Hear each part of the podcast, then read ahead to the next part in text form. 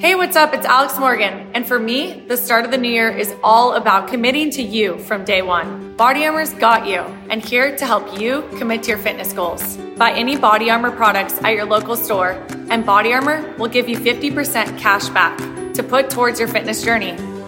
Now through March 31st, commit to fit with Body Armor Sports Drink. Visit www.bacommittofit.com for full rules. And shop now at retailers nationwide. 92% of households that start the year with Peloton are still active a year later. 92% because of a bike? Not just bikes. We also make treadmills and rowers. Oh, let me guess, for elite athletes only, right? Nope. It doesn't matter if you're an avid exerciser or new to working out. Peloton can help you achieve your fitness goals. 92% stick with it. So can you. Try Peloton bikes, tread or row risk-free with a 30-day home trial. New members only. Not available in remote locations. See additional terms at onepeloton.com slash home dash trial. Bem-vindos ao Like Training, o melhor programa de desenvolvimento pessoal do Brasil. Aqui você encontra informação, conselhos e dicas adquiridas através de décadas de estudos, pesquisas, além de experiência em ramos como psicologia, dinâmica social, persuasão e influência para que você possa melhorar em seus relacionamentos, carreira e estilo de vida. Quer saber mais? Confira então o podcast desta semana. Um salve para você e bem-vindos ao Like Us Training, o podcast que ensina você a virar mestre de, cara, toda a área da sua vida, simplesmente pegando ali os conselhos, toda a ciência, toda a experiência que é adquirida já décadas aí para trazer para você. Nesse programa, um pouco diferente do que o normal. A gente tem alguma coisa que com certeza vai ajudar, vai servir muito para atração, vai servir muito para sua vida romântica, como a gente normalmente faz, né, Dea? Só que essa aqui vai servir para carreira, vai servir para você conseguir negociar basicamente tudo na sua vida, desde a compra de um carro, um celular, é, o seu salário, que a gente vai discutir, muito importante, mas também a gente vai passar por um conjunto de habilidades que vai fazer toda a diferença na sua vida, como a gente vai explicar aqui. E a ideia? Beleza, meu querido Eduardo tamo Ross. Junto, Sejam junto. todos bem-vindos aqui a essa aula Lush que vai falar sobre negociação no trabalho, principalmente, tá? Então, um pouquinho diferente como o Edward aí falou. E vamos prestar atenção que muito conteúdo ensina negociação há anos. E este não é apenas um deles, tá? Aqui não é apenas um deles. Como são as coisas, tá? Certifique-se de deixá-los fazer a primeira oferta. Ah, é o que sempre ensinam, né? Qualquer faculdade, direito, sempre deixa eles fazerem a primeira oferta, né? Então você sabe que há coisas avançadas aqui que são coisas nas quais você nunca pensou, Sim. que você não leu em livros de negociação, né? Que são usados regularmente em venture capitalist de alto nível, por exemplo. O que, que é venture capitalist? Capitalista de risco são aqueles né, investidores, basicamente, que fazem investimentos. Agora que a gente vive essa era de startup, sabe, aonde esses capitalistas de risco eles conseguem resultado geralmente muito melhor do que fazendo investimento, por exemplo, com um banco. Então é, é algo muito comum hoje em dia. Muitos já devem saber o que é do que se trata e e traz um relmo de negociações, traz uma plataforma toda de negociações é um pouco nova para o nosso mundo. Então tem muita plataforma, tem muito site, tem muito canal, muito vídeo que ensinam técnicas de negociação, que nem essas aí que você falou, ah, aquelas lá que ensinam na faculdade, olhe sempre nos olhos, é, aperte a mão, né, firmemente, né, um aperto de mão firme, uma postura firme, sempre tal. Só que aqui, como você falou, a gente vai passar um conteúdo com certeza mais diferente, um conteúdo que consegui montar a partir de experiência com alunos, experiência passando para o pessoal bastante desse trabalho que eu fiz, principalmente com empregos, né? Ajudar a galera com entrevista de emprego, especialmente para os Estados Unidos e para a Europa. Então, adquiri esse conjunto de informações aqui, vou passar aqui para a galera, para conseguir de que nem você falou, carreira, trabalho, conseguir negociar um carro, né, a compra de um carro, e a gente vai colocar aqui também como isso vai ter um efeito bom na sua vida é, particular, vai ter um efeito bom na sua vida romântica, vai adiantar esse episódio. Vou passar para vocês algo que vai mudar tudo. Então, livros de negociação em Venture Capitalist livros de Vale do, do Silício, negociações corporativas, escritórios do governo, cara. Aqui no Like, uh, no like Us Training, no Lush, a gente ensina essas coisas. Portanto, este não é apenas algum tipo de conhecimento acadêmico de negociação. Isso é um terreno, coisas práticas. Você vai aprender tudo, desde como negociar seu salário até, bem, né? Como negociar por um simples colchão, cara. Sim. Carro, celular, é um, é um dos exemplos que vamos usar aqui hoje nesse programa. Pensamos muito e ensinamos quando se trata de negociação. Então, se você está remotamente interessado nesse tópico, ou você já acha que sabe tudo, te recomendo a ficar aqui com a gente. Like Us Training. Com certeza. Dea, é, como a gente pega, tem esse mundo de venture capitalist e a gente tem muita coisa que é passada, que é muita coisa que é errada. Eu sempre me pergunto, por exemplo, sobre livros, cursos, como é que a pessoa consegue, como é que você é extraordinário vai conseguir negociar melhor, ser um negociante melhor, ser um cara mais capaz com isso. E uma que a gente vê muito, Dea, é, e eu ouvi isso aí de um amigo que estava fazendo uma reunião de venture capital mesmo, é uma reunião ali com uma empresa, eles estão pensando em fazer uma aquisição e tudo mais. E o comentário que rolou nessa turma aí, nessa breja aí com a galera, foi que não, que a gente atrasa uma hora para essa reunião, para já colocar, passar aquele, né, aquele sentimento, aquela sensação de que, ó, nós somos os importantes aqui, nós que temos o poder aqui. Então ele já chega e já começa, né, atrasando a reunião, assim, deliberadamente. E a gente aqui já entende que isso aí, com certeza, não é a forma de você conseguir atingir os objetivos e as metas que você quer através de uma negociação. A gente vai passar aqui material, basicamente um, um, uma guia para que você consiga ter aqueles faça isso, não faça isso, faça aquilo, deixe de fazer aquilo, para que você consiga então começar a melhorar passo a passo é, sua habilidade, sua capacidade para conseguir negociar salário, negociar o carro, que nem você falou, seja lá o que você estiver negociando, até no relacionamento. Ó, nós não vamos ensinar aqui o trivial, né, cara? Aquilo que você aprende em qualquer vídeo aí nas principais plataformas ou nas médias plataformas, independente do que você consome, né? Ou o que você aprendeu academicamente, né? Faculdade, por exemplo, né? Direito por... vai ensinar muito. Se né? você cursou direito, por exemplo, lá eles ensinam coisas básicas, né? Como aperto de mão, olhar fixo, não beber muita água antes da reunião, né? Pior que eu já ouvi essa aí, de não bebe muita água, pra você não levantar da mesa e ao ficar indo ao banheiro, porque quem se levanta é o que ensinam, né? Aquele trivial. E tem uma parte que é um pouco antiga, né, DA? Tipo, quem levanta da mesa perde a negociação, então não vai beber muita água, fica lá até encerrar, mas é, a gente vai passar uma coisa um pouco mais detalhada e, e conselhos aqui que vão ser muito mais aplicáveis. A real DA é o seguinte: as negociações, quando bem feitas, se você for um cara bom de negociação, bom de lábia, conseguir realmente o que você quer, toda vez conseguir mais território, negociação, melhores tratos, preços melhores e tudo mais, tem muito a ver com aquela empatia que a gente sempre está falando aqui no Like Us Training. De você ter é, uma empatia e você criar uma conexão, você entender a pessoa com quem você está negociando. A gente vai mostrar aqui algumas fórmulas, vai ter um lado até meio lado escuro com isso aí. Só que você criando, conseguindo criar uma conexão, criar uma empatia e, e você conseguir se colocar no lugar da pessoa que você está negociando, você já vai ter um território muito mais produtivo para conseguir negociar melhor, para conseguir ser realmente um melhor negociante. Sempre me perguntam de livros, né? E eu coloquei aqui, cara, puta, livro de negociação eu nunca vejo um muito bom, mas um que eu peguei para montar isso aqui, para pegar e colocar e montar o episódio também, a referência aqui para vocês, eu não sei se tem em português, chama Never Split the Difference. Nunca divida a diferença. Tipo, sabe, eu tô negociando uma coisa com você, você fala mil, eu falo 500, eu falei, então vamos deixar no 750 e acabou.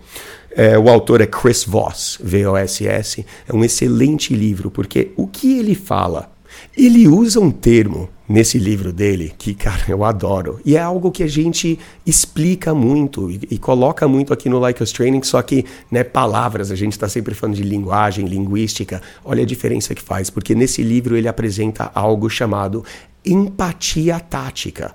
Você empatizar com a pessoa, entender mais da pessoa que você está negociando, quais são as necessidades dela, o que, que ela está procurando, o que, que ela precisa, quais são as pressões que ela sofre. Coloque-se no lugar dessa pessoa. Ah, e não é aquela questão só de bonzinho. Não, a questão é aqui que você vai conseguir se munir de informações e se munir de potencial que na hora de você negociar você vai ter muito mais poder e você vai conseguir fazer coisas muito melhores, você vai conseguir muito mais território para essa negociação. Essa empatia, e você usar ela taticamente, é algo muito interessante, ideia. Eu faço uma aqui no Like Us Training mesmo, sempre que a gente está procurando gente para trabalhar com a gente, é com vendas, alguma coisa com, com copy ou marketing. E sempre que faz uma reunião aí, pergunta assim, pô, e que, sabe, qual é a sua expectativa salarial, quanto você quer ganhar? Aí a pessoa chega e lança lá, eu quero ganhar tanto, eu quero ganhar tantos por cento. E sempre vem aquela pergunta, mas você acha que você realmente vale tudo isso? Você acha que o seu serviço vale isso? E deixa o espaço para a pessoa ficar meio no, tentando se explicar se ela acha ou que não. Eu faço isso só para testar, só parece que é meio que bagunçar com a pessoa para ver como que ela reage, porque isso vai me dar uma noção muito melhor de com quem que eu tô lidando. Isso vai entender. Eu, sim, pode parecer meio um negócio meio de filho da puta, né? Pô, o cara meio cuzão fala, mano, você acha que você acha, né? Você acha que você merece um salário desse? Simplesmente isso. Eu perguntei a sua opinião. Não tô falando que você não merece. Eu tô perguntando se você acha, se você merece. Tende a des desestabilizar as pessoas só para você conseguir adquirir esse tipo de é, esse tipo de conhecimento em cima da personalidade, em cima do quão segura que elas estão com o que elas querem querem, o quão preparadas elas estão para lidar com aquela situação. Ó, como não queremos deixar as pessoas pensando que essa foi uma experiência terrível, fazer negócios com ele é horrível. Ainda bem que acabou, né, brother? Queremos que as pessoas pensem, tipo, ok, bem, negociamos isso estou feliz por seguir em frente. E não, uau, isso queima e mal posso esperar até que essa coisa acabe. Exato. Volta aquela lá né, é, do amigo que atrasa, né, atrasa para ir à reunião, aí para negociação, ou de você ser aquele cara tão duro, inflexível, ou uma pessoa, sabe, que não tem essas habilidades para negociar. E o que, que vai ser? Vai ser aquela dureza, vai ser aquela coisa que nem a gente já citou em outros programas sobre, por exemplo, o vendedor na loja, aquele vendedor chato, alguém que está sempre tentando é, importunar no sentido da venda. Com certeza, DA, se você entra numa negociação e não sabe muito bem o que está fazendo, ou simplesmente segue aquelas regras antigas que nem a gente citou, que vão ensinar em livros e manuais de negociação, de usar aquelas ferramentas antigas e ser aquele chato que a gente já descreveu em outros programas, que a gente sabe que são várias negociações que são péssimas de entrar. Por exemplo, ah, de você ir comprar uma TV na Casas Bahia ou negociar um celular, pessoal lá na, na Vivo ou na Claro ou na TIM, sempre ali, putz, é uma coisa chata, é uma coisa tediosa, maçante. E na real, você percebe que quando aquele vendedor está negociando ali com você, eles trabalham muito em cima dessa questão de que é desagradável negociar, é desagradável ficar é, puxando para esse lado, não, mas eu queria mais disso, não, mas eu queria mais aquilo. E a maioria das pessoas, até qualquer um de nós, vocês extraordinários, pode entrar numa loja querendo passar por aquele momento mais rápido possível, sabe? Querendo simplesmente tá, se vai sair 200 reais mais caro para mim, tudo bem, só para, mano, passar já esse negócio que tá, é desagradável tá aqui, é uma merda tá aqui nessa negociação e tudo mais. Você não fica com um gosto bom com isso, não dá aquela coisa de, pô, que legal que foi. Você não sai daquela loja, você não sai daquela negociação razoavelmente contente com o resultado que você obteve. Tanto se você está ali no, no, lado da venda, do distribuidor, ou se você está no comprador.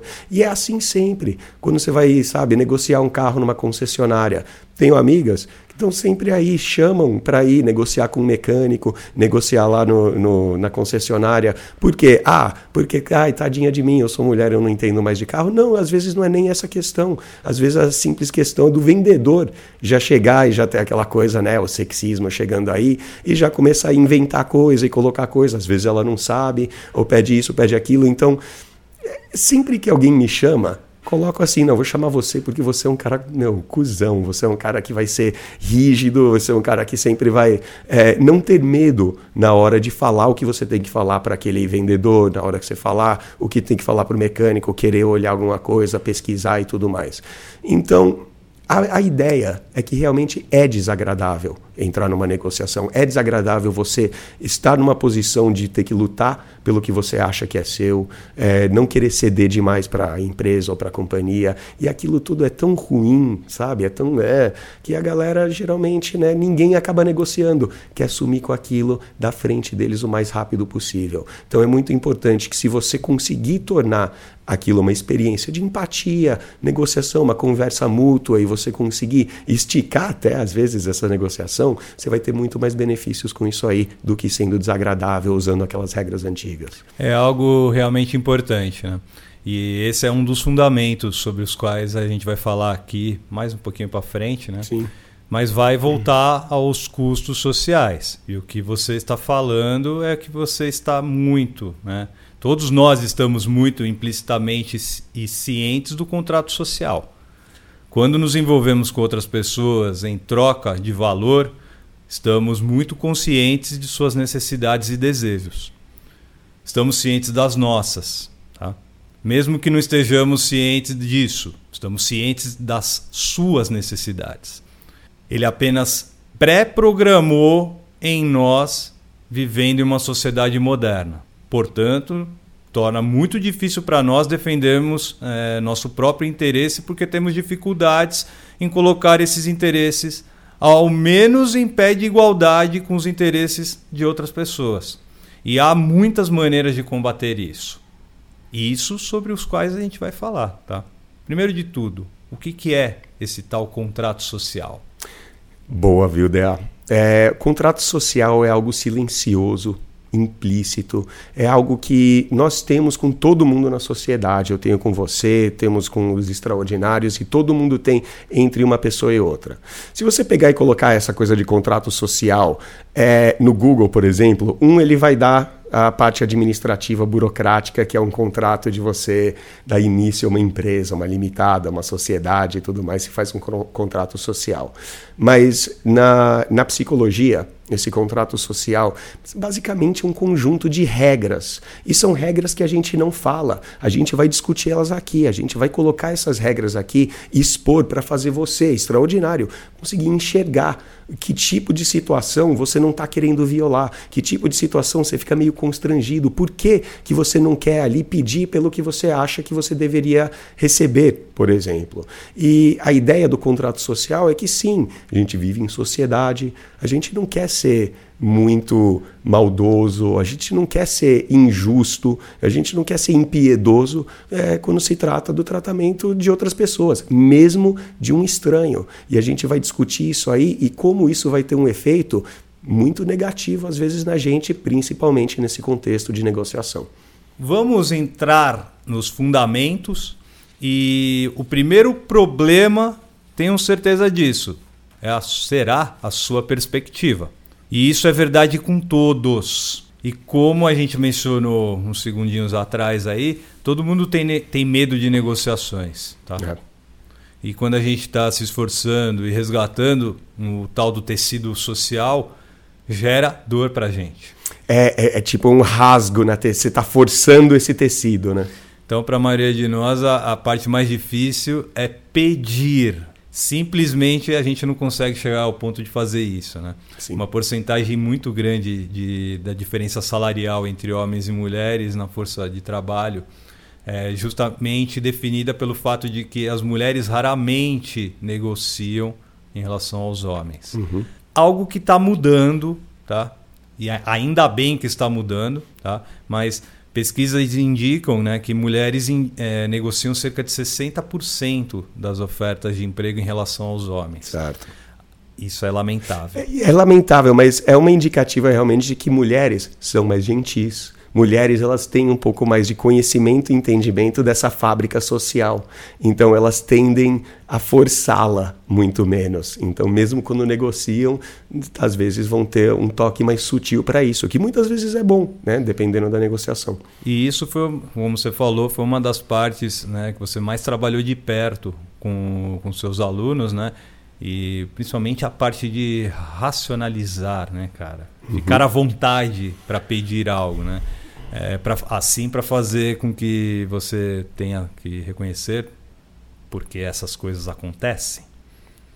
Porque é difícil para nós pedir as coisas que queremos. A primeira parte é que não sabemos o que estamos perdendo. É, racionalizar e você olhar a gente sempre ensina aqui no Like Us Training para você ser um cara grato, ter gratidão com a vida, sempre mudar as situações para funcionar ao seu favor.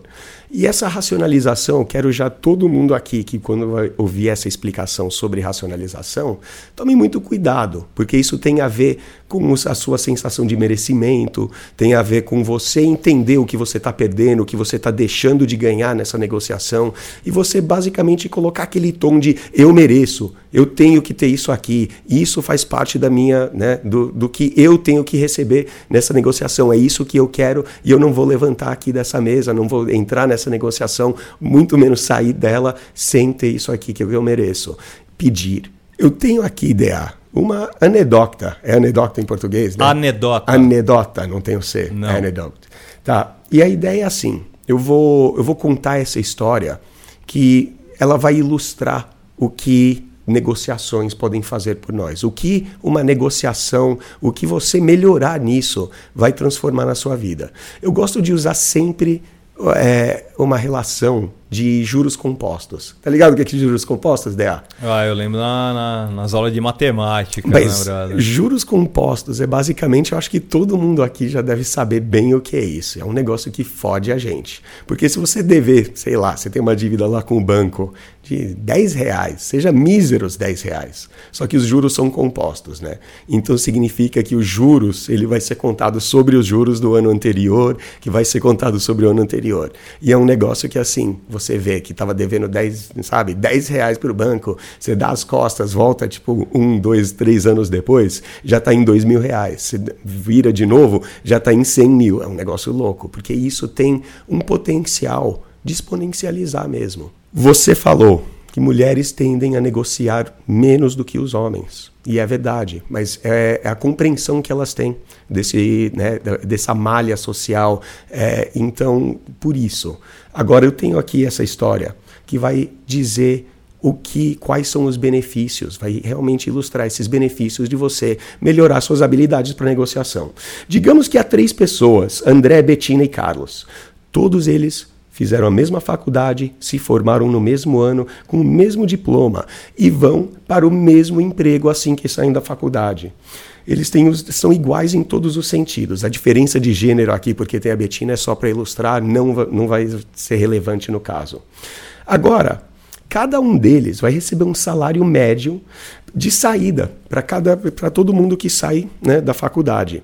E o salário médio hoje, né, eu dei aquela pesquisada de cerca de 47, 48 mil reais por ano. Vamos arredondar para 50 mil. Então, digamos que eles saem da faculdade ganhando 50 pau cada um por ano, certo? Então, mesmo com eles ganhando cada um 50 mil, vamos pensar assim: quando eles vão negociar esse primeiro salário? Sentam ali na entrevista e né, recebem a pergunta: quanto você quer ganhar, expectativa salarial. O André não negocia o salário dele. Ele acha 50 mil por ano legal, ele abraça os 50 mil, sai feliz da vida com esses 50 mil por ano, esse é o salário que ele começa. Agora a Betina, ela negocia o salário dela e se sai bem ela chega em torno de 12% de, né, de melhora. E isso aí é mais ou menos uma média de quem negocia o salário, quem tende a negociar o seu salário, vai ter uma média de aumento ali de 12%. Então vamos dar 12% para a Betina. Então é bastante normal isso aí, então ela sai com um salário de 56 mil reais por ano. O Carlos, ele faz a mesma coisa que a Betina. Ele negocia esse salário e também recebe 56 mil. Agora, digamos que ao longo da sua carreira, você trabalha, você tem uma carreira ali de 40, 42 anos, né? Você vai se aposentar com 65. Então, para cada um desses, o primeiro salário, o salário de começo, é o ponto de partida, certo? Esse primeiro salário vai ser daí. É daí que todos os salários que eles vão ter vão ser né, reajustados, vão aumentar. Raramente uma pessoa vai para um salário menor. Então, para o André, que não negociou e ficou com 50 mil, digamos que ao longo dos 42 anos de carreira dele em trabalho, ele recebe um reajuste salarial que todo mundo recebe por ano, né? Isso é normal para todo salário. Todo mundo vai receber um reajuste de mais ou menos 3% todo ano. Então o André, que começou com 50 mil, recebe todo ano um reajuste, ajuste de custo de vida, né? Qualquer coisa assim, 3% por ano. Então, ao longo da sua carreira de 40 a 42 anos, ele ganhará algo em torno de 4 milhões de reais. Isso que ele vai gerar é o valor do André da carreira dele. Esses são todos os ganhos que ele tivesse tendo esses reajustes. Agora, para Betina, que ela negociou a primeira oferta de trabalho dela e começou com 56, diferente do André que começou com 50. É, ambos vão receber esse reajuste de 3%. Só que para Betina, que só negociou uma vez o salário dela, negociou o primeiro salário só, nunca mais negociou outro salário. Ela começou com 56, onde o André começou com 50. No final da carreira dela, a Betina vai ganhar cerca de 500 mil reais a mais do que o André, só ganhando 3% a mais todo ano. Que nem os juros compostos, dever 10 reais para o banco não é nada, mas em alguns anos isso aí vira uma bela de uma bolada. É meio milhão de reais, negociando uma vez na vida. Agora vamos olhar para o Carlos, o terceiro. O André nunca negociou, a Betina negociou uma vez, ganha 500 mil reais a mais. Agora o Carlos, ele vai negociar toda vez que ele muda de emprego. Digamos que assim, em média, a média que a gente tem mesmo é que a pessoa muda de emprego a cada seis ou sete anos. E toda vez que o Carlos muda de emprego, ele vai negociar para melhorar esse salário. E digamos que toda vez que ele negocia, ele tem o mesmo resultado, aqueles 12% de média. Então, se ele está negociando esse, esse seu trabalho uma, duas, três, quatro, cinco vezes ao longo da sua carreira, a cada sete anos, o Carlos vai ganhar 1 milhão 900 mil 800, 985 mil reais a mais do que o André. Então, vai realmente ilustrar e demonstrar aí com esse fenômeno de juros compostos mesmo, que quando você negocia um, o benefício que você vai ter lá na frente, a gente não enxerga agora, mas vai ser gigantesco dela. Mas o ponto aqui é, ou você toma essas decisões ou elas são feitas para você. Os efeitos compostos dessas coisas são significativos. Opa. Você não os vê, tá? Eles, são, eles são nocivos. Então, às vezes, quando eh, entramos em negociações e, e estamos, entramos em negociações e estamos tentando nos preparar para fazê-las, a gente está falando sobre o poder da racionalização. Você precisa racionalizar sua maneira de negociar. Essa é uma maneira de potencializar sua racionalização. Bem, se eu não conseguir negociar aqui, o que isso significa para mim se eu não fizer esse tipo de coisa mais tarde? O que eu poderia fazer com esse dinheiro se eu tivesse negociado da primeira vez? Então, essa é uma. Vamos falar sobre racionalização um pouco. Tá?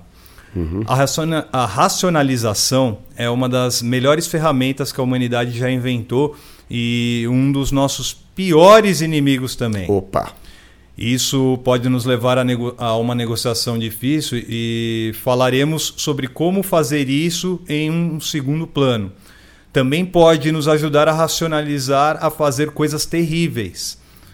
Quer dizer, todo o movimento nacional socialista na Alemanha, ah. por exemplo, o tal do movimento nazista, Sim. era um país inteiro ou um número muito grande de pessoas racionalizando coisas muito difíceis, difíceis e insanas em alguns casos. Sim. Porque sentiam que tinham recebido um trato realmente ruim da Primeira Guerra Mundial. Né? Sim. E havia né, todos os tipos de coisas culturalmente acontecendo dentro do país que tornavam fáceis, né? Fácil, né? No caso, para as pessoas racionalizarem, né? Para nós, coisas... Atrocidades, in... né? Co coisas inimagináveis ah, hoje, né, cara? É. Mas isso acontece conosco todos os dias em nossas vidas, né? Como eu malhei um pouquinho, vou comer esse bolo, né? Você vê. É, é, é, um excelente exemplo, porque ah, existia meu, uma legião de pessoas que apoiaram o nazismo, que apoiaram aquele movimento e o holocausto. Então a gente pensa o quê? Não, é um país de loucos? Não. A racionalização ela pode ser usada ao nosso favor. É simplesmente você olhar para aquela questão do, do agregado que você vai perder. Olha o que eu estou perdendo. Olha o que sabe. Olha como eu estou sendo injustiçado. Olha o que está acontecendo aqui. A gente vê isso muito aqui na, na, sabe, na política brasileira. Muitas pessoas vai, vão justificar apoiar uma política ou apoiar outro baseado em uma racionalização. Outras pessoas podem achar isso um absurdo. Mas se você racionalizar isso aí, é igual a do bolo e malhar, cara. Pô, eu malhei hoje, então vou poder encher a cara, vou poder comer alguma coisa que normalmente eu não poderia. Uma muito boa que eu uso, DA, é aquela. É, e assim, todo mundo já está avisado com isso que a gente falou no começo. Essa da racionalização pode ser perigoso. Toma cuidado com isso para você não ser um cara muito incisivo, um cara muito agressivo, muito áspero, sabe? Aquele verdadeiro filho da puta. Mas você encarar entrar nessa negociação meio bravo, meio puto, meio, ó, eles estão me ferrando, eles estão aqui para me ferrar e eu tenho que me defender. Eu de novo vou falar para galera, toma cuidado porque não é para você entrar na negociação e despirocar e ficar puto e ficar bravo. Essa coisa assim de você realmente medir as palavras, escolher as palavras com, cuidadosamente, se preparar para isso que a gente vai falar um pouco mais à frente, é, vai ajudar muito. Mas se você é um cara, por exemplo, pavio curto, que né, entrando numa negociação fica um pouco mais ríspida, se você é um cara que já pula da mesa xingando todo mundo, então talvez essa parte da racionalização, de você ficar se inflando, se inchando e se preparando ali para se defender, para brigar mesmo, entrando no ringue, para treta. Só que se você é um cara que tende a se empolgar um pouco com a treta, tende a perder um pouco a linha, toma muito cuidado. Talvez essa da racionalização é uma coisa que você tem que manter na sua cabeça, que você precisa realmente defender, precisa realmente buscar o que é teu, por isso que você está sentado a essa mesa de negociação, mas também não é para ser aquele cara que está pronto para ceder, simplesmente por causa de você não querer violar ou de você não querer esticar muito essa malha social e de você querer ser um cara legal. Então, todas essas questões vão dificultar você de fazer uma negociação. Então, se defender um pouco, ser um pouco mais agressivo, mais incisivo, pode ajudar muito bem você a racionalizar, é, defender os seus direitos ou negociar por algo que você quiser eles estão me fudendo, eu preciso mudar essa situação. Eu acho interessante né, você falar isso, porque através da inflexão, né, escolha de palavras, pode te colocar, te colocar, te deixar irritado, né? É. Parecendo irritado, Exato, né, brother? É. Parecendo o cara, né? Outro, que o cara tá fazendo o que aqui e tudo mais, né? Essa é uma boa regra, cara, né? Agora, pensar que, que a segunda oferta é a do foda-se, né? E a terceira, uhum. muitas vezes, é a tal da emulação, né? Então, vamos pensar em alguém que você respeite, vai. Tipo Ivete Sangalo, uhum. no, é, mundialmente conhecida. A Ivete Sangalo negociaria pelo que ela quer? Exato. Ela aceitaria a primeira oferta? Emule. O que ela faria? Pode ser um atleta, pode ser uma pessoa de negócio que você respeita. Qualquer pessoa, tá, gente? Uhum. Pode ser seus pais, seu chefe. Alguém ao seu redor que você sabe, né? Eu... Dependeria seus próprios interesses. Exato. Sempre pensar nisso, né? Exato. E é muito bom você citar essa da primeira oferta ser a oferta do foda-se. Porque, na maioria, isso já é básico de negociações. Nunca aceite a primeira oferta. A primeira oferta é sempre uma, sabe, é uma coisa que estão te tirando. Vão jogar essa aí porque estão querendo lutar pelo, pelo os interesses deles, não pelos seus. Então, a primeira oferta vai ser um absurdo de que vai desfavorecer a você. E essa da emulação é linda, cara. Você sabe, você tem um herói, você tem alguém que você admira, você pegar e olhar isso aí e tentar emular e tentar se colocar na pele dessa pessoa pessoa com certeza vai. E essa é a primeira parte, de você usar e, e alavancar esse poder de racionalização, esse poder de, olha, ninguém vai lutar pelos meus direitos, eu que tenho que lutar. É algo que a gente faz muito, muito em aula quando eu trabalho aqui com os alunos do Like Us Training, principalmente quando eu jogo eles para fazerem alguns exercícios. Mas é interessante porque numa relação existe todo tipo de negociação o tempo todo. E quando eu estou ensinando negociações, é efetivamente uma aula de empatia é de você entender, que nem eu falei, esse lado do outro. E como a gente falou antes, empatia tática é de suma importância. Eu vou mostrar um negócio aqui que, cara, é, é louco. Agora o negócio vai ficar dark side. É, porque bons negociadores e grandes negociadores são intensamente empáticos. Eles entram na pele, entram na alma de todo mundo. É, eles não apenas entendem o outro lado, mas entendem como são avaliados. Imagina, se você está negociando com um vendedor e você entende como ele é avaliado pelo chefe dele, você já tem ali, ó, uma, né, tipo, quase uma máquina de tortura. É, cara, ele entende como são suas vitórias e como são suas perdas. Quais são seus objetivos, suas esperanças e seus sonhos. Qual a expectativa que aquele cara tem, qual o sonho dele, como que você pode usar isso aí, né, cara? Você tá aí rindo, mas é, é super lado negro. É, e quando você pegar isso aí, e ainda os piores pesadelos, né? O que esse cara mais teme, porque você pode usar isso na negociação. Todas essas coisas são ferramentas do seu cinturão de ferramentas para negociar efetivamente. E algumas você pode usar isso para o bem. Claro, a gente não está falando aqui que é para você fazer né, a maldade.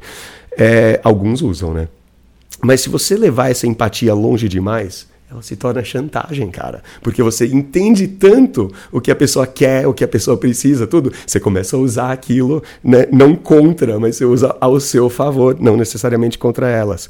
Então, eu sei exatamente quais são seus pontos de pressão, o que você precisa, o que você teme. Então, você pegar e eu usar isso aí para fazer você se sentir inseguro, puta, é uma puta ferramenta. É levar longe demais, né? Pode crer, né? Você, a gente nunca pensa em empatia como algo negativo, né?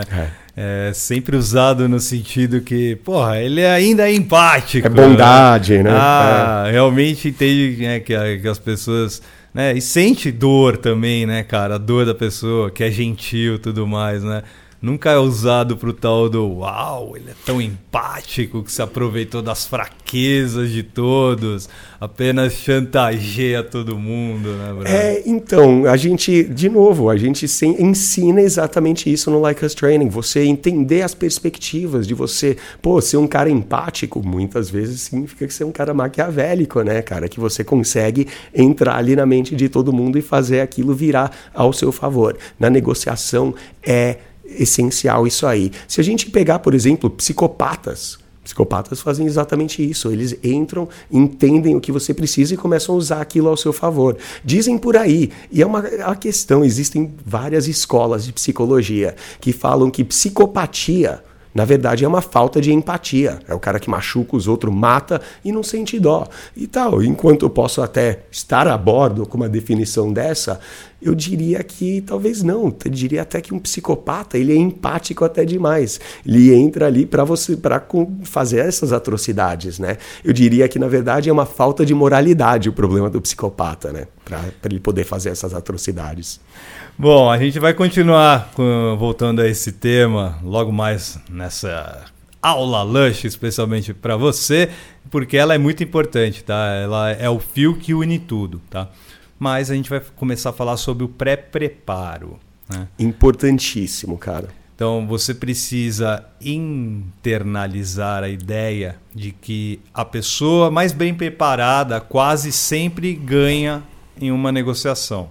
Eu negocio, por exemplo, para viver, cara. Eu trabalho com negociações, trabalho com dinâmica social. Só que vou dizer uma coisa, DA. Se eu for entrar em uma negociação onde eu não sei de nada sobre a vida, sobre as intenções, pretensões da pessoa com quem eu estou negociando, mas ela, mesmo sem saber nada de negociação, ser completamente péssima nisso, mas se ela fez a lição de casa dela, sabe quais são meus pontos de pressão, sabe o que eu estou precisando, sabe minhas necessidades, ele vai me destroçar, ele vai me atropelar numa negociação, simplesmente por causa desse pré-preparo. Parece que a gente está falando, ah, vai fazer lição de casa, mas mano, é de suma importância, porque isso que vai determinar a sua capacidade de olhar para essa situação, entender o ponto de vista do outro e conseguir usar isso aí já como né, aquela alavancagem que a gente explicou.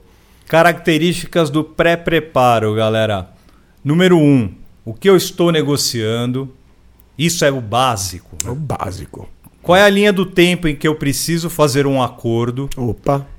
Preciso dar essa oferta de emprego e responder até o final da semana? É, o tempo é importantíssimo, porque a gente vai ver aqui, é, através meu, de toda essa informação, que quando você consegue usar brechas, o seu tempo, o silêncio, tipo, dar um passo para trás dessa negociação, você vai ter muito mais potencial em trabalhá-la muito melhor e você, por exemplo, numa oferta de emprego, ah, se você tem que dar a resposta até o final do dia ou até o final da semana, é importante que você saiba, entenda esse cronograma para você então usar ao seu favor. É.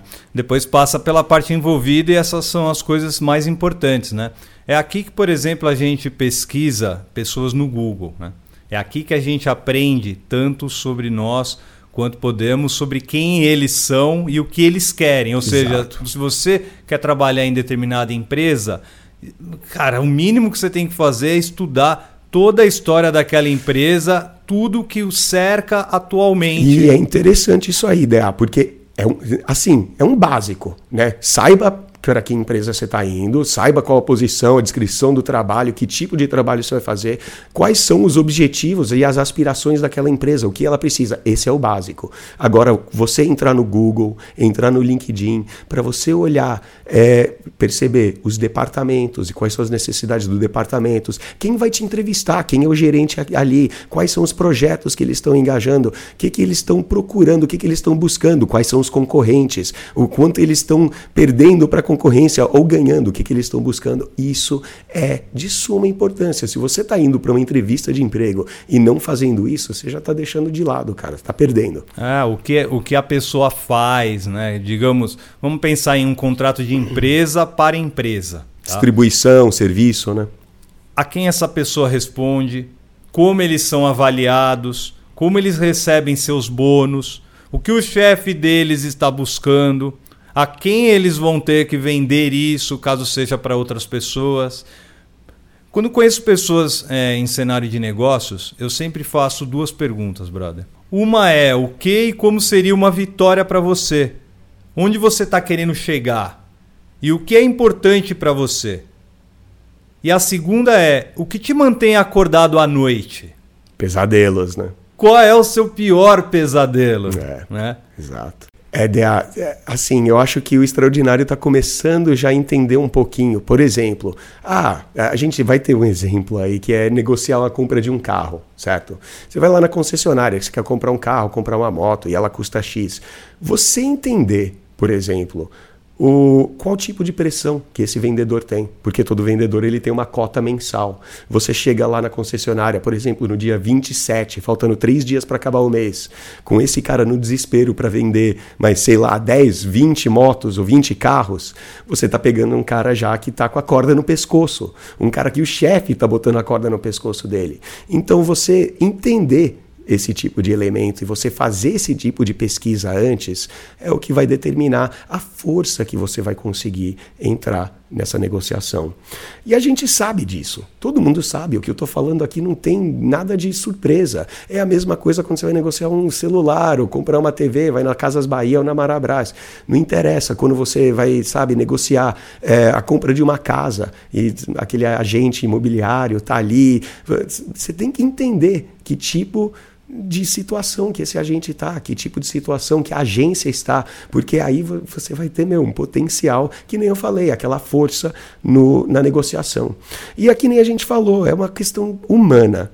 A gente não gosta, a gente faz o possível para aliviar a dor do eu lutando pelo que eu quero e você lutando pelo que você quer, e a gente nesse embate de interesses. Falamos desse contrato social, desse desconforto e por que as pessoas é, não querem negociar, porque elas se recusam para entrar. Só que, mano, quando a gente evita essa dor, a gente tem que entender que a gente evita a dor de entrar numa negociação rapidinho, sai dela rapidinho. Isso vai ajudar a gente no curto prazo só. A gente alivia na hora, ufa, sair daquela situação. Mas ufa, você está aí com um contrato de celular que está te ferrando. Ou você está aí, pagou caro demais no carro. Ou você negociou o salário mal.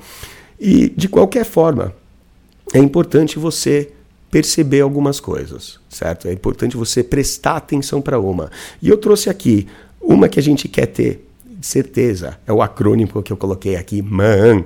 E esse acordo MAN, ele é para quem já é negociante, já entende isso aí, que ela significa o quê? Melhor alternativa ao acordo negociado. E o que, que significa isso? Que se eu estou fazendo negócio de empresa para empresa, é importantíssimo que eu saiba qual que é o custo que essa empresa vai ter de não fazer negócio comigo. Se ela não fizer negócio comigo, de que concorrente que ela vai comprar e quanto que ela vai passar, que tipo de negócio que ela vai fazer ali. Então é muito importante de você entender qual que é o seu poder ali naquela mesa, ali chegando ali na negociação, simplesmente ao saber de que, olha, você precisa negociar. E você tem já aquela alavancagem, alavancagem. Numa negociação, tem sempre um desequilíbrio. Sempre um vai precisar de algo do outro mais do que né, vice-versa. Então, você conseguir ter ciência disso vai ser de suma importância. Então, lembre-se desse acrônimo. Tipo, qual que é o custo realmente, né? É, qual que é essa melhor alternativa de acordo negociado? Então, se ele não fizer negócio comigo, com quem que ele vai? Qual o negociante? Porque você tem, e a gente vai entrar ainda nisso. Quando você entra, por exemplo, na Casas Bahia, que você quer comprar uma TV, aquele vendedor sabe muito bem que você pode virar, sair andando e ir comprar essa TV lá no Extra ou na Lojas Marabras, ou ir na Fast Shop. E você tem escolhas. E ele entende que o custo de não fazer negócio com você é perder aquele negócio, porque você simplesmente vai para outra loja. Então, faz todo sentido você fazer esse tipo de pesquisa, faz todo sentido você fazer esse trabalho. Bom, o próximo item é o seu interesse. É importante que você entenda o que está realmente tentando alcançar. Uhum. Porque às vezes pode parecer óbvio, né? mas muitas vezes não, não é. Há uma série de razões e, é, nas negociações que você faz o negócio que podem não ser apenas sobre dinheiro, por exemplo. Como empresário, é, você pode fazer um acordo com um concorrente para um relacionamento estratégico para desenvolver um relacionamento com outra pessoa com quem trabalha. Com certeza. Por valor de marca, por termos de maior controle de sua própria empresa ou por um novo termo. Há todo tipo de razão pelas quais você quer fazer uma negociação. Não se trata apenas de dinheiro, não, né? É, mu é muito míope pensar assim. Com certeza. E quando a gente leva para o contexto de relacionamento, porque é um pouco difícil a gente entender que o relacionamento com nossas namoradas, nossas esposas e vice-versa tratam-se de negociações. Parece que está trazendo muito business, mas a dinâmica é muito parecida. Então, passar um tempo para realmente sentar, pensar em todas as razões estratégicas pelas quais é, seria útil fechar, é, bom senso das coisas, né? Agora, pensar que o outro lado, que é realmente importante, é escrever o seu objetivo. Né? Qual é o seu alvo? Digamos que estamos fazendo um cenário de oferta de emprego, tá? Qual é o meu objetivo?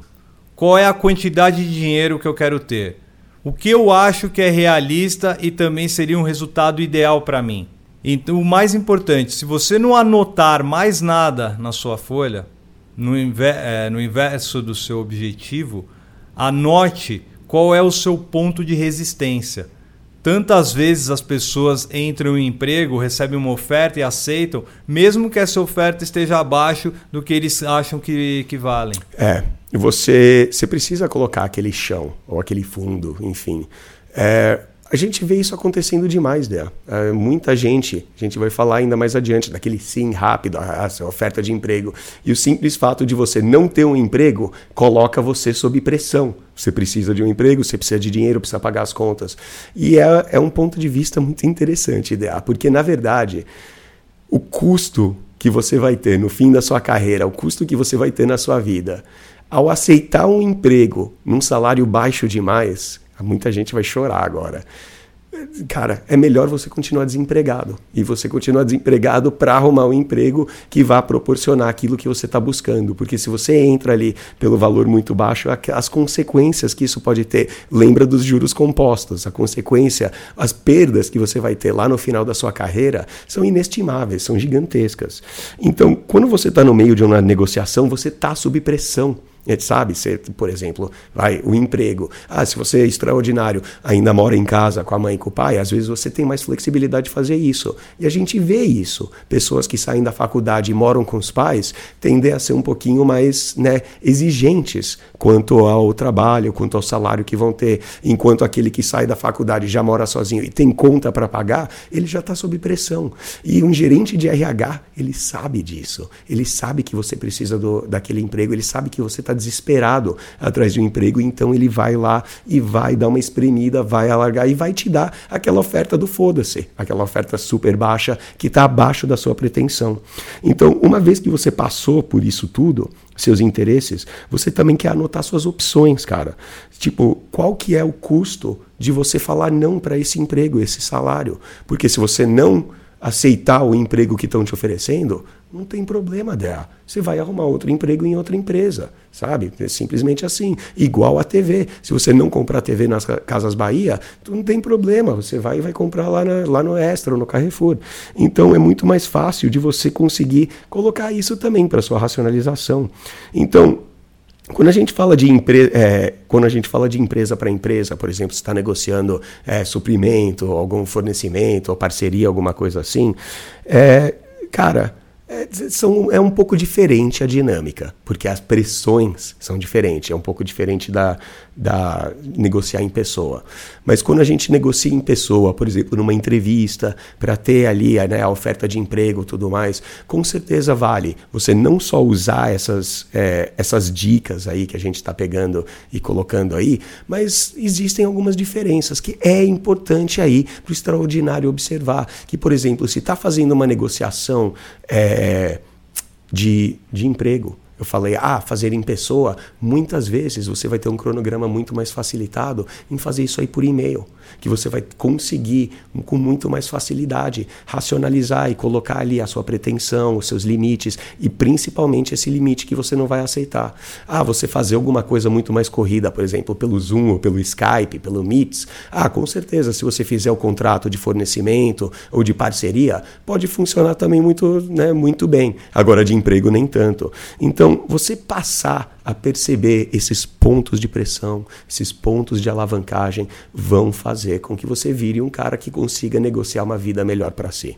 Tem uma interessante que, quando eu estava fazendo as anotações aqui, que quando a gente pega pessoal de vendas, ou pessoal que faz o B2B, business to business, né, de empresa para empresa, tipo fornecedores, contratos assim, é aí que eles brilham, cara, que eles conseguem fazer negociações, principalmente o pessoal do comercial, é muito louco. Eles, cara, eles conseguem incluir um milhão de coisas, sabe? Colocar coisas no contrato, cláusulas e apetrechos e acessórios que fazem parte. Cara, quando a gente pega, por exemplo, se eles estão colocando, vai vendendo, por exemplo, um SaaS, um software para uma outra empresa, cara é, como um produto serviço para acompanhar, que aí vem o serviço que acompanha, né? A assistência, todo, né? Que, que eles vão realmente servir ali, que nem a Microsoft faz com os negócios dele. Mano, a maioria dos negócios baseado em software tem um custo variável de zero. Eles não têm nenhum custo para fazer isso. Então, portanto, para cada cliente adicional que eles assinam, que eles conseguem trazer para a carteira de clientes dele, o custo adicional é zero. Simplesmente, eles passam aquele programa basicamente como um treinamento, né? Então, por isso que, cara, os capitalistas de risco curtem tanto fazer esse tipo de investimento, entrar e fazer esse tipo de negociação a partir de ah, empresas de software, fintechs, é, todas essas startups que a gente está vendo aí ao nosso redor. Mas vamos lá. Se a gente está falando sobre consultoria ou administrar uma empresa, um comércio comum, para ganhar mais dinheiro, você precisa contratar mais pessoas e, obviamente, você vai ter um gasto muito maior, você tem que pagar mais pessoas, né, DA? Custo variável é linear. Quanto mais negócio você faz, mais o seu custo para fazer negócios cresce à medida que sua receita cresce. Idealmente, ela cresce numa taxa mais lenta, né? Obviamente. Então, novamente, as opções que você tem como plataformas e bases para negociação, quando a gente está falando business to business, B2B, ou negociar uma TV na Casas Bahia, ou o emprego que você está buscando, existem algumas dinâmicas variáveis e por isso a gente sugere faça essa folha, faça essas perguntas, porque, ah, qual é meu objetivo na negociação? Se você for simplista, fala, ah, ganhar mais dinheiro. Mas não, cara, você tem que colocar ali metas, alvos, o que você está disposto a ceder e o que você não está disposto a ceder também. Para todo tipo de negociação, isso vale. No caso de oferta de emprego, pode ser mais limitado. Né? Eu vou, eu vou negociar uma oferta de emprego. Isso é algo que eu e você a gente conversou já antes, né? Uhum. É, eu poderia me oferecer para dizer, escute, posso começar na próxima semana, porque não preciso que sejam férias essa pode ser uma boa opção que posso jogar na mesa, né? Sim, com certeza, é, é uma carta. É, uma vez que eu repassei o que eu estou negociando, a linha do tempo, as partes envolvidas e o que elas querem, meus interesses, meus objetivos, meu ponto de resistência, eu também, e as, as opções que eu tenho disponíveis para negociações, eu vou anotar no tal do MAN, né? É. M-A-A-N. Minha melhor alternativa é, ao, ao acordo negociado. É, se eu não pegar este carro, eu compro outro carro. Okay. Se eu não conseguir essa casa, tenho outra casa. Se eu não conseguir esse emprego, outro emprego. Tenho tudo anotado, né? As duas últimas coisas, né? Comunicação e estratégia. Então, qual canal eu quero usar para comunicação nesta negociação? Para negociações de oferta de, de emprego, geralmente recomendo que as pessoas façam isso por e-mail, né? embora já esteja ficando cada vez mais em desuso, mas ainda utilizem-se do, do e-mail para se comunicar de forma corporativa. Além de ficar tudo por escrito, né, Dea? Correto, fica é. tudo documentado, né? Uhum. Fica mais difícil, né, para controlar suas emoções por telefone, né? Ah, também a gente falou lá, racionalizar, ficar bravo, se defender, né? Ou videoconferência também, né? Aliás, é um dos desafios que a gente tem aqui, né? Linguagem corporal e tudo mais. Então, muito mais fácil você mandar o e-mail que fica documentado, né?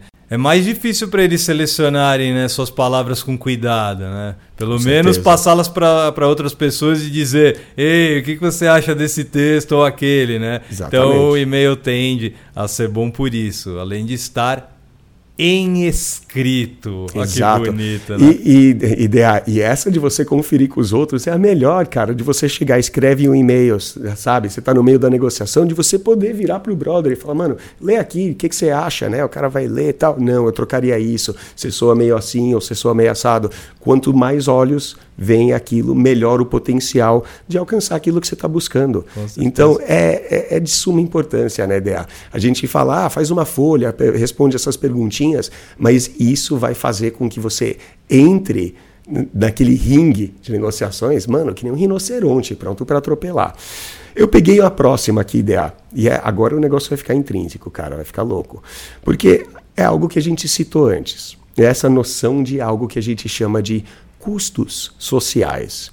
Então, o custo social é um estranho conjunto de elementos de efeito comportamental, dos quais estamos sempre cientes. É aquela coisa do contrato social que a gente falou. Mas afeta as nossas escolhas, afeta o nosso sentimento e opções de todos os tipos de coisa no dia a dia, de muitas maneiras que a gente não está nem ciente. A gente sabe aquela coisa que você falou no começo. Ah, se você não está negociando, não está lutando pelo que você quer, muitas coisas vão ser escolhidas por você e você vai se sentir, sabe, aquele bola de ping-pong na vida. E e é muito importante que você entenda, perceba isso, porque está completamente ligado, está completamente trançado ali naquela malha social. Assim, em muitos casos de negociação, o outro lado da mesa, sem saber, tentará aumentar os custos sociais. Isso aí é, a gente vai ter exemplo, você vai curtir essas aí, ideia. É, os custos sociais das pessoas que dizem não a eles. Então é importante isso aí, dizer não. Então eles dirão: ah, esse realmente é um ótimo. Ne Puta, a gente vê isso aí sempre. Quando chega um vendedor para você e fala: nossa, esse é o melhor negócio que já saiu aqui da loja, eu nunca vi essa venda tão baixa torna mais difícil de você né, negociar, ser duro com eles. De você chegar, ah, isso é realmente um ótimo negócio, estamos fazendo um ótimo preço. É muita sorte sua levar essa aí hoje, hein? Você tá com sorte, tá levando. Todas essas falas aí, você vai trazer ainda os exemplos, né? Então, você colocar isso para fazer a pessoa sentindo que ela tá tendo um bom negócio, que ela tá levando vantagem, ou até principalmente põe tensão, põe um estresse naquela malha social para fazer com que você, o, o comprador, você quem está negociando do outro lado da mesa, não queira tensioná-la, não queira rasgar essa malha. Agora, eles não estão realmente dizendo para você não negociar, né? Eles não estão dizendo que não são negociáveis, né? Não estão. É, é, que não há uma oportunidade de ser flexível em preço, por exemplo, né?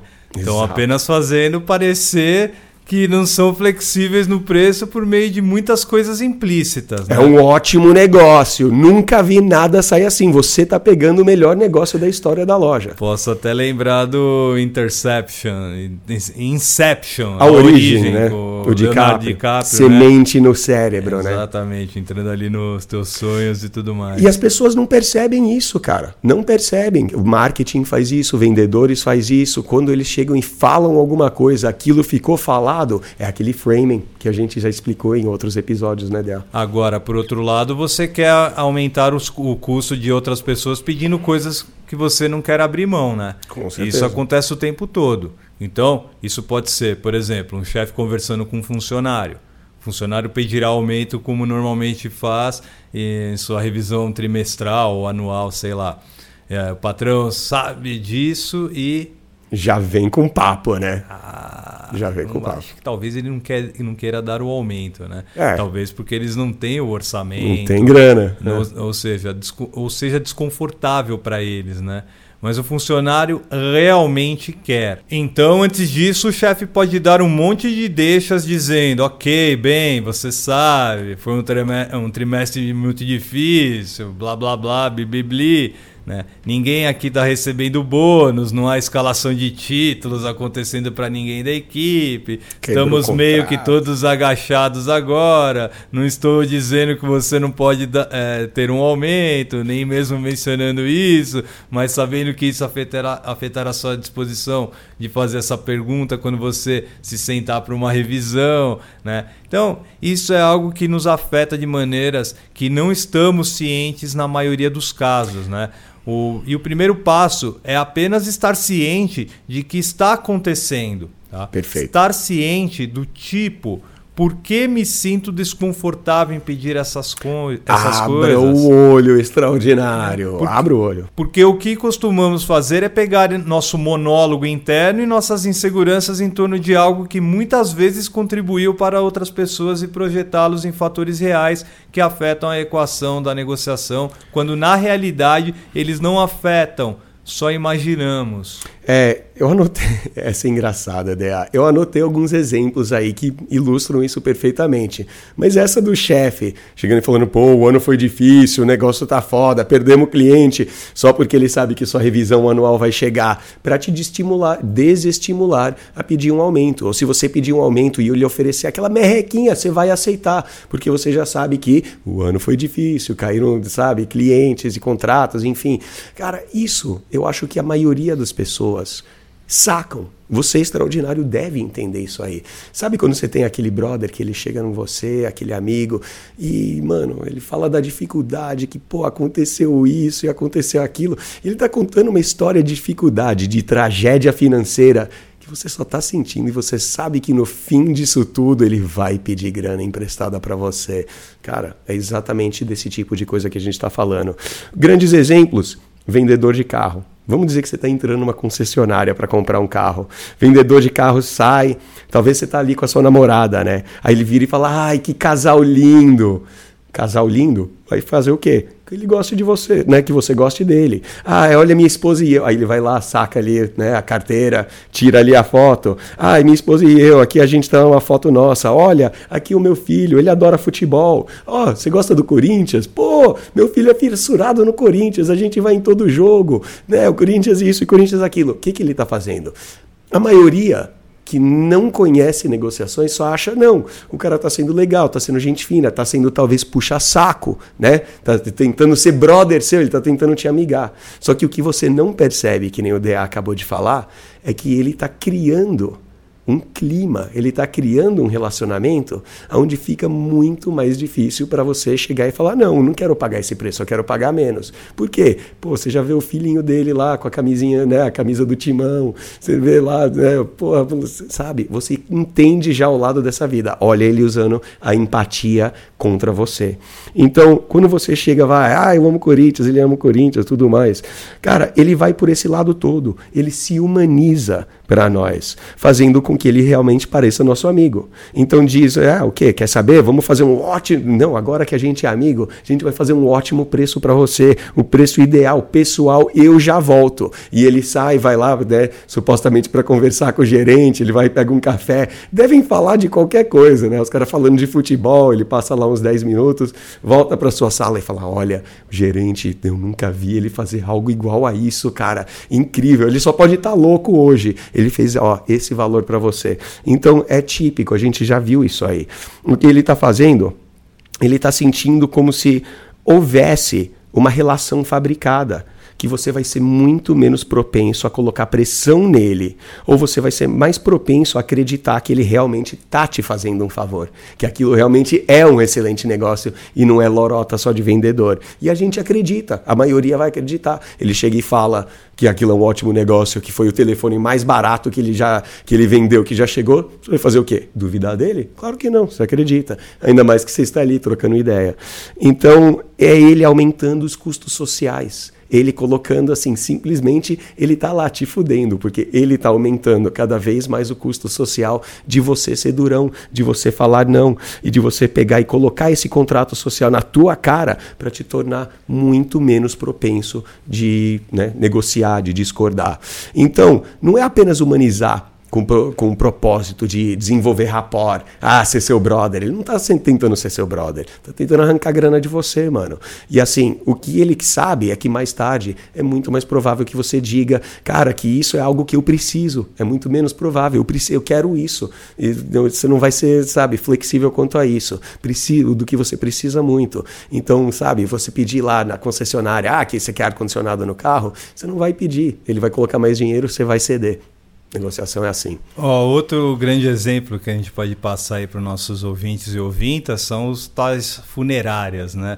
Uh, você, vamos lá, tá planejando o funeral. É o golpe baixo também, né, Dea? Ah, mas a gente tem que falar de tudo que nos cerca. Não, né, o golpe baixo que eles falam, ah, a gente está isento, né? Pode ser, pode ser. Sim. Né? Mas vamos pensar que o agente funerário, entre aspas, ele vai tirar vantagem em muitos casos, né?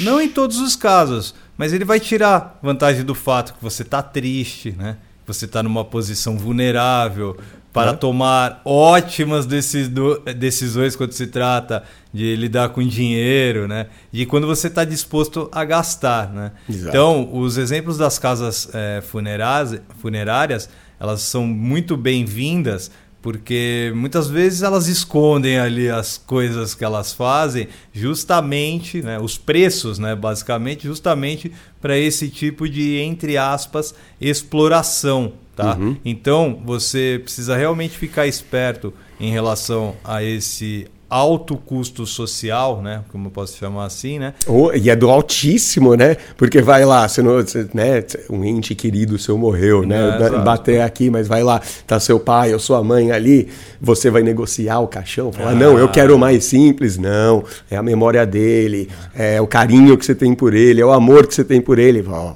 isso aí não vai ser representado. Aí ele vai lá e DA, eu, eu, perdi parente já, você sabe, meu pai é falecido, e é um absurdo que eles fazem mesmo. E você percebe isso logo quando você entra não tem tabela de preço, não é que nem no McDonald's lá custa isso, custa aquilo, não. Os caras negociam com todo mundo na base ali do.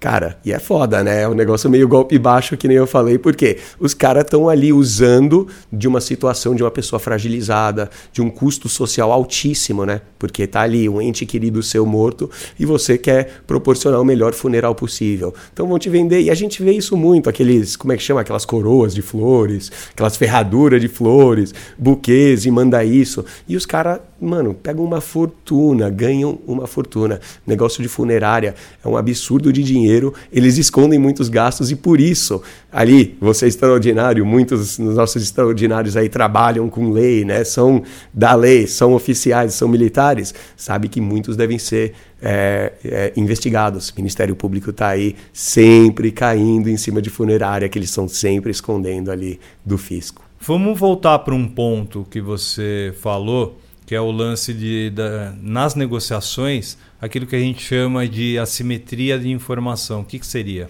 Sempre alguém precisa mais de um do que um do outro, né? Então sempre alguém vai ter mais poder na negociação, muito parecido com relacionamento, né? A gente ouve muito disso. Então tem sempre alguém ali um pouco mais na necessidade. Então essa assimetria, essa diferença, claro que é um ponto de alavancagem para você pressionar o outro partido para conseguir o que você quer, ou vice-versa, né? Tamo lá. Mas existem alguns exemplos exemplos também que esses pontos de desequilíbrio não estão lá. Né, Dea? Tem, você tem um exemplo aí, não é? Ah, eu, tenho um, peguei um exemplinho aqui do, do Mercado Livre, né? uhum. lance do Mercado Livre. Ou do enjoei. Do... Vamos pensar num sofá, tá? Tô, é. vou, tô vendendo um sofá. Você não vai dizer, faça-me uma oferta. Eu vou oferecer um real, né? Me dá o sofá de graça. Você vai, você vai, dizer, 400 reais é a minha melhor oferta. É, é tá? o mais baixo que posso fazer. Senão é. todo mundo vai, como você falou, todo mundo vai falar, foda-se, me dá isso aí de graça e acabou, né? Exatamente. Então não adianta você, tipo, anunciar algo, né? Você quer vender alguma coisa e não colocar um preço porque você está disposto a negociar baseando-se nesse custo social que nem a gente falou aí das funerárias. Então sim, é, é o que é importante todo mundo observar, que dependendo do que estamos negociando, vai vai haver uma dinâmica diferente.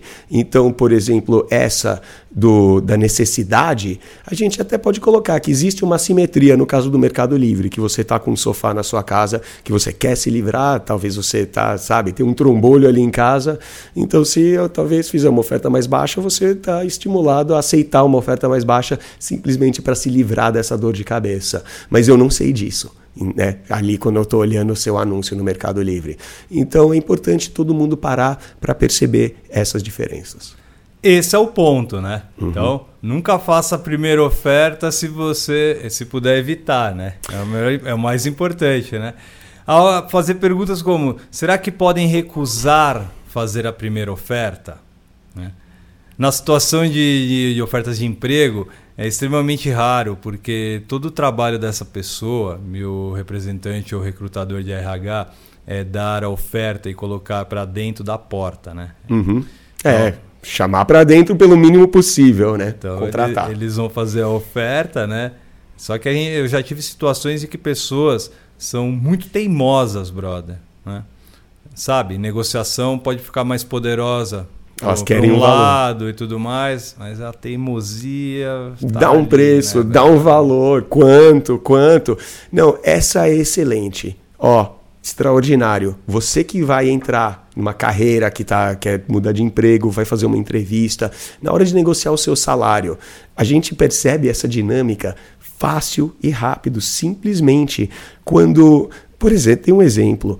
Lá nos Estados Unidos eles estão proibindo é, um, um empregador ou entrevistador de perguntar qual era o seu salário anterior. É, isso aí está é sendo colocado como viés comercial, como alguma coisa de, sei lá, discriminação mesmo. Tem um lado que eu concordo, um lado que não concordo. Mas isso aí, eu quero que todo mundo já entenda já que quando você está ali falando com um gerente de RH e você está negociando um salário, chegando no emprego novo, ela perguntar quanto você ganhava no, no, no seu emprego anterior, é uma pergunta carregada. Você tem total liberdade para falar até mais, né? Até, sei lá, dar aquela mentira. E a maioria que faz isso já até sabe por que está fazendo isso. Sabe que, um, apesar de ter a carteira de trabalho lá, aquela a conferência de como funciona isso aí é mínima. E outra, quando perguntam, fazem essa pergunta, ou chega um entrevistador para você daí fala: e aí, qual é a sua pretensão salarial? Hum, é aquela carregada. É aquele gerente de RH que sabe negociar e tá te ferrando.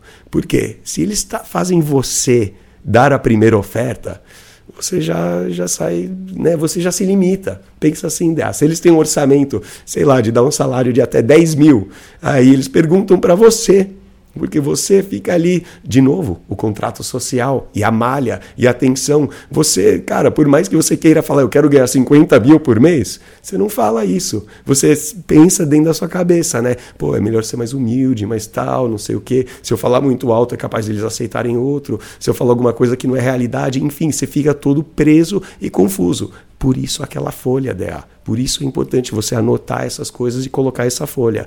Mas quando alguém perguntou, Tipo, vai, eu coloquei aqui uns exemplos e tenho assim. É, vamos dizer que elas não podem perguntar quanto você recebeu, né? Qual que é essa coisa?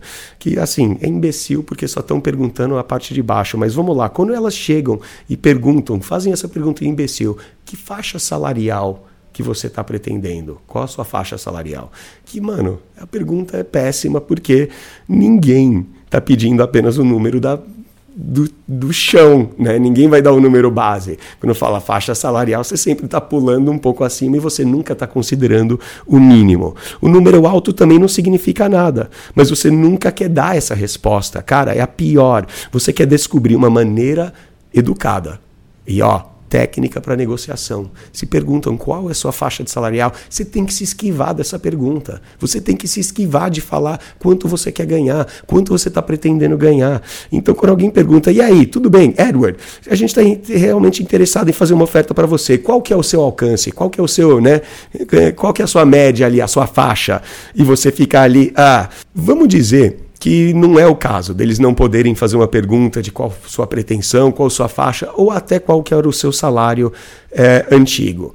Mas muitas vezes eles ainda vão perguntar qual que é a sua expectativa salarial, o que, que você quer, o que, que você está procurando. Eles vão tentar facilitar as coisas para você e perguntar qual faixa salarial que você está pensando receber, o que, que você está procurando aqui. O que é uma imbecilidade, porque todo mundo sabe que eles não estão pedindo assim, sabe, que eles realmente estão pedindo o número chão, o número base. Qual que é o mínimo por qual você trabalharia? E você nunca vai dar o máximo, né?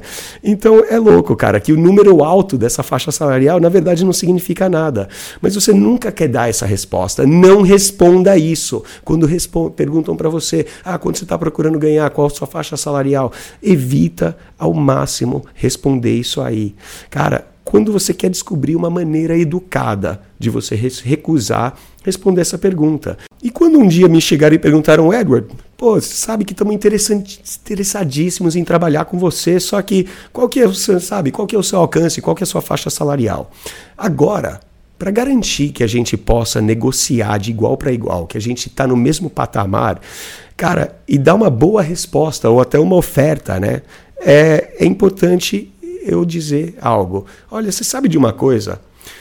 Eu estou eh, comparando essa oferta de emprego, na verdade com outras ofertas. Olha só como você já como um bom negociante está entrando.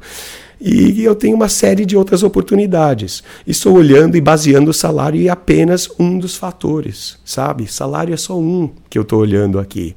Se você pudesse fazer uma oferta para mim, eu adoraria compará-la com as outras que eu tenho.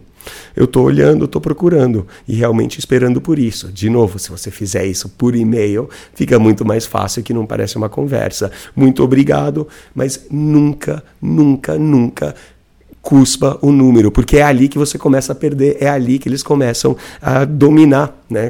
começa a te atropelar ali numa negociação. A razão por qual existe esse conceito é aquela coisa básica que você falou, Dea, sobre assimetria de informação, essa assimetria na negociação, do eu sei uma coisa, você não sabe, eu sei que você precisa, você não sabe. E é isso que vai impulsionar não só negociações, mas negócios em geral, né?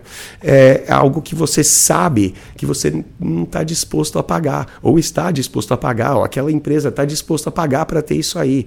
Agora, em uma negociação, é muito parecido. Vou dar um exemplo. Eles estão ali dispostos a dar para você uma oferta, né, um trabalho. E o alcance, né, a faixa salarial que vão dar é um mínimo de 100 mil por, por ano e o máximo de 200 mil por ano. E você entrasse e dissesse, eles perguntam, ah, que, qual é, é a faixa salarial? E você entra e fala, ah, eu queria ganhar, sei lá, uns 95 Os caras vão aceitar na hora. Óbvio, você chutou um número que está abaixo do mínimo que eles estão dispostos a dar. Você entrou praticamente como um trouxa, né? E caiu aí simplesmente porque você deu esse número antes. E aqui, olha lá, vamos lá, 95, beleza. Ah, mas eu estou desistindo potencialmente de muito dinheiro. Agora, mesmo que esse não seja o caso, a probabilidade que seja possível nunca vale a pena, cara, você testar ou desistir disso aí. Portanto, uma situação que você tenha informações imperfeitas, não sabe o quanto eles estão dispostos a gastar, você fica na tua, dá um passo para trás. Você não tem essa informação, então tenta buscá-la, cara.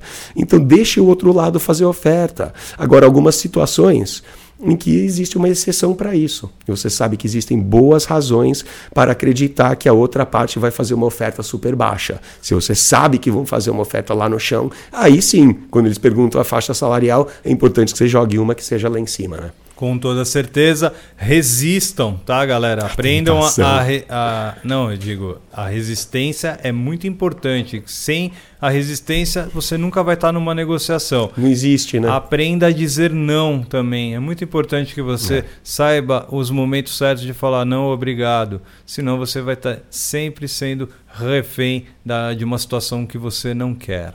É, a palavra não, ela é importantíssima, ela é, é, o básico da negociação, né? Todo mundo pensa que a negociação termina quando você chega e falou não, mas sabe que o sim é a palavra mais nociva para qualquer negociação, porque como a gente mencionou anteriormente, meu, o sim rápido é a pior. Quando alguém chega e fala, pergunta, pô, eu quero comprar esse negócio seu, quanto você quer? Você fala 100, a pessoa, tá bom, pronto. Você fala, hum, fiz merda. Que naquela hora, todo mundo, você extraordinário, sabe que se você tivesse falado 500, a pessoa ia falar. Hum, tá bom, vai, eu te dou 500. Ou a pessoa fala 400, isso é, é, é 300, e, sabe? E você consegue vender pelo triplo que você normalmente venderia. Então, aquele puta, você aceitar algo e falar o sim logo, hum, merda é um tiro no pé. Então, a palavra sim nas negociações, na verdade, ela pode ser muito, muito improdutiva, cara. Quando você recebe um sim rápido numa negociação, significa que você precificou a situação incorretamente. Você colocou um preço muito baixo, os caras aceitaram na hora, estão felizes da vida em comprar aquilo de você. Você fez merda.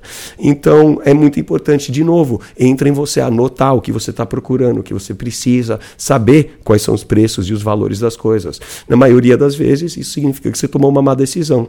E assim, uma negociação, você precisa amar a palavra não. Lembra, a gente já falou em vários episódios sobre você curtir confronto, você curtir deixar as coisas esquisitas, você curtir ser um pouco duro às vezes, né? Às vezes não para ser um filho da puta completo, mas sim, vale muito a pena você ser um pouquinho linha dura. Então, você dizer um não Cara, porque não é onde está o nosso teto, é onde, sabe, é onde a gente não vai passar. Teto não, né? O chão, né? O limite que a gente não vai aceitar mais.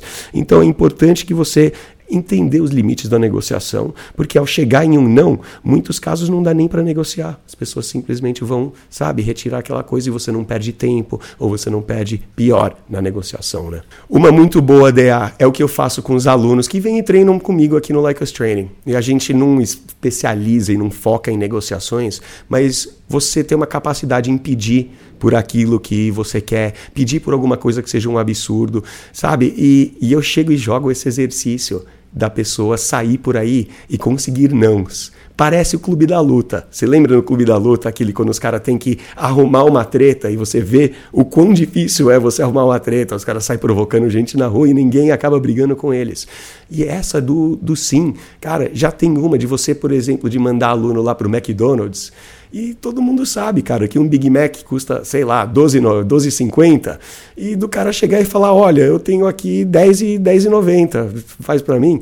E cara, já rolou de aluno conseguir, já consegui ir no drive-thru do Mac, chegar e falar, ó, é, certo, ficou em 25 reais, mas eu vou te dar 17, tá bom? A pessoa fala, tá bom, chega aí na janela, vai, e dá os 17 e fica por isso. Isso aí parece aquela coisa da malha social, as pessoas serem incapazes de falar não, é muito comum. Outro exercício que eu mando sempre alunos fazer, é tipo entrar numa loja de chocolate para conseguir experimentar um chocolate, ou oh, eu quero experimentar um desse. Com certeza, vai na Cacau Show e tenta acontecer. E o grande exercício que eu faço é de sair por aí tentando conseguir nãos. E sabe qual é o mais interessante? Acho que nenhum aluno até hoje conseguiu chegar com 20 nãos para mim. Eles geralmente desistem porque eles ganham tanta coisa de graça, eles ganham tanta coisa dada. Cara, você pode chegar simplesmente, por exemplo, na rua, para uma gata parar ela na rua e falar: "Olha, me dá um beijo". E cara, a possibilidade de você ouvir o não, eu acho que é menor do que você ouvir um sim. Claro, ela não vai te dar uma linguada na boca, ela vai te dar um, um no rosto, mas você vai ganhar um beijo. Então, essa de falar um não é você colocar esse estresse, essa tensão na malha social, é você abusar desse contrato social e do desconforto das pessoas de falar não e não quererem ceder. Então é muito importante você tentar, você extraordinário que está tentando melhorar, Tenta sair por aí, faça mais negociações, busquem mais não, peçam por coisas que são mais absurdas, que você vai ver que não só a sua desenvoltura para negociar vai ampliar assim exponencialmente, mas também você vai acabar conseguindo muito mais daquelas coisas que você quer na vida, de tudo, romanticamente, para o seu estilo de vida, para o seu trabalho, carreira. E, mano, quando você pede coisa, olha a reação das pessoas. Você é extraordinário, que está treinando dinâmica social, de você olhar uma caixa nos olhos e falar, não, então, vou te dar 10 conto. Ela fica meio, uh, uh, uh,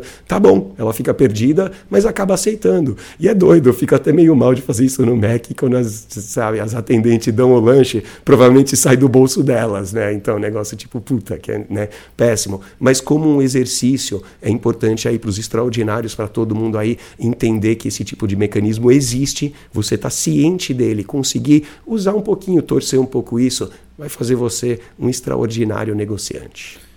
Bem, galera, esse foi o podcast Like Us Training especial sobre negociações. Esperamos ter ajudado a todos vocês. Eu sou o DA diretamente da cidade de São Paulo para o Brasil e o mundo inteiro. Até os próximos programas. Fiquem com a gente aqui no podcast Like Us Training. É isso aí, o programa longo, né, Dea? Bastante conteúdo, é bem denso, a gente tem muito ainda o que falar sobre negociação, fica atento aí para outros episódios. Só que, cara, de novo, como a gente sempre fala aqui, pega aqui essas informações, apliquem para sua vida, porque fazem toda a diferença. A gente fala aqui de mágica acontecendo, social, fenômenos de estilo de vida. Você quer que essa mágica aconteça com você? Faça o melhor para aplicar o que você aprende aqui. Boa semana. Acabou mais um podcast Like Us Training, mas fique conectado com os nossos conteúdos. Temos vídeos no YouTube, dicas exclusivas no TikTok, Instagram, Facebook e Twitter, além do melhor programa para você ter o estilo de vida que sempre sonhou. Acesse www.likeastraining.com.br para saber mais sobre nossos programas e treinamentos.